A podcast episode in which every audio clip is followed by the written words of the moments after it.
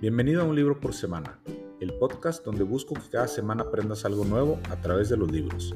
Cada miércoles hago el resumen de un libro que comparto con nuestra comunidad. Estoy convencido que si cada semana aprendemos algo nuevo, a lo largo de un año seremos personas totalmente diferentes. Si quieres hacernos alguna recomendación, escríbeme a mauricio.growhub.com.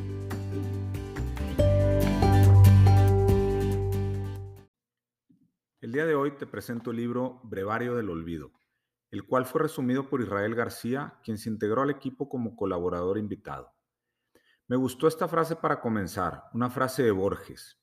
El olvido es la única venganza y el único perdón. Y quisiera centrarme en la última parte de la frase. Olvidar es la única forma en la que daremos el perdón total y creo que no se trata de olvidar por olvidar, sino más bien de olvidar los sentimientos que nos causa eso que queremos perdonar. Mientras no podemos dejar esos pensamientos de lado, esos sentimientos de lado, en realidad no hay un perdón total. ¿Cuántas veces no hemos perdonado a alguien que nos ha hecho daño y se lo hemos dicho a la cara, te perdono? Pero en realidad, cada vez que recordamos el daño, vuelven los mismos sentimientos negativos, de enojo, frustración, rencor y muchos otros del estilo que lo que traen en nuestra mente es una vibración negativa. Pero al olvidar, lo que logramos es evitar esa ola de sentimientos negativos y más bien movernos hacia la neutralidad, donde ya no hay una reacción al recordar el hecho y le quitamos el daño. Al poder ver solo el hecho, le quitamos completamente la interpretación, que es la que en realidad nos genera los sentimientos. Para explicarlo, si yo tuviera una reunión de trabajo y la otra persona no llega, es muy probable que comience a interpretar el que la otra persona no haya llegado a la reunión como una falta de respeto y empiezan los pensamientos. Seguro no le importó nuestra junta. No fue ni para avisar que no vendría. Siempre me pasa lo mismo y seguro es porque no soy buen vendedor. Mi empresa no tiene buenos productos y por eso no vendo. Y así un sinfín de, de pensamientos todos negativos, todos al final castigándome a mí mismo, que además ni siquiera tuve nada que ver. Yo sí fui a la, a la reunión. El por qué la otra persona no llegó es irrelevante. Cuando vemos el hecho, solo podemos saber que la otra persona no llegó. No sabemos si no le importó, no sabemos si no nos pudo avisar, ni siquiera sabemos si la persona agendó la reunión. Tampoco podemos afirmar que no soy un buen vendedor o que mi empresa no tiene buenos productos. Nadie me lo ha comentado, solamente lo estoy tomando de mis propios pensamientos, de mi mente que me está comunicando pensamientos negativos.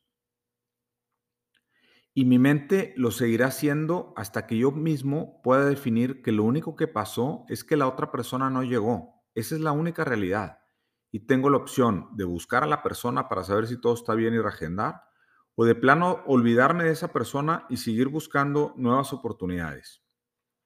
Esta situación, este ejemplo tan básico, nos pasa constantemente, donde las cosas no salen como lo habíamos planeado y nuestra mente nos empieza a reprochar y lo peor de todo es que le hacemos caso a, a esos pensamientos que nos envía.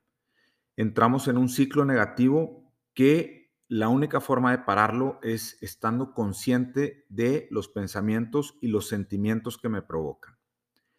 El libro plantea llegar a ese espacio donde del otro lado de la ventana no hay nada, solo existe una hoja en blanco que nos permite iniciar de nuevo.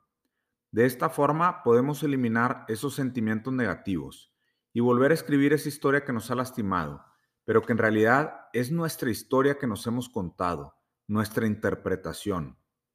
Nadie nos puede hacer daño si nosotros mismos no lo permitimos.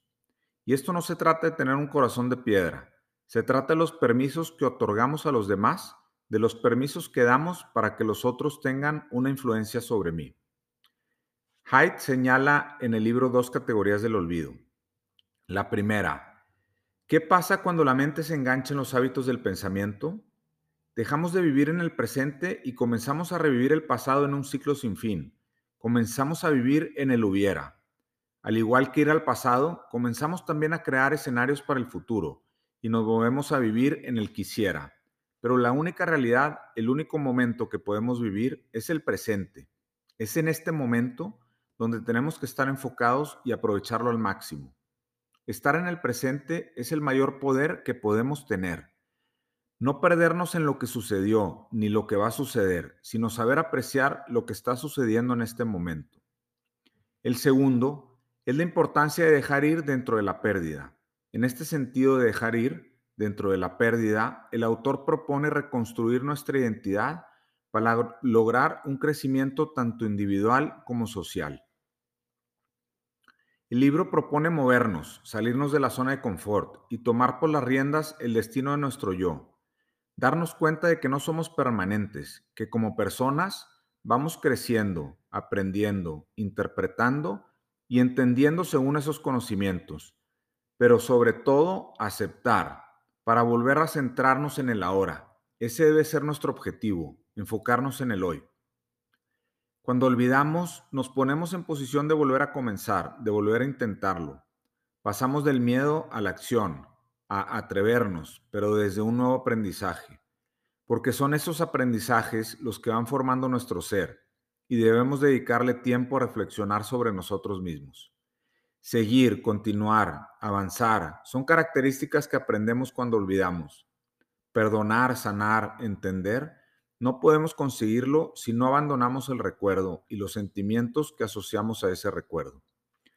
Para finalizar, el libro no quiere decir que le demos mayor importancia al olvido que a la memoria, sino reconocer cuándo es mejor hacerlo, cuándo es mejor olvidar y dejar de ir lo que no nos ayuda a ser nosotros mismos.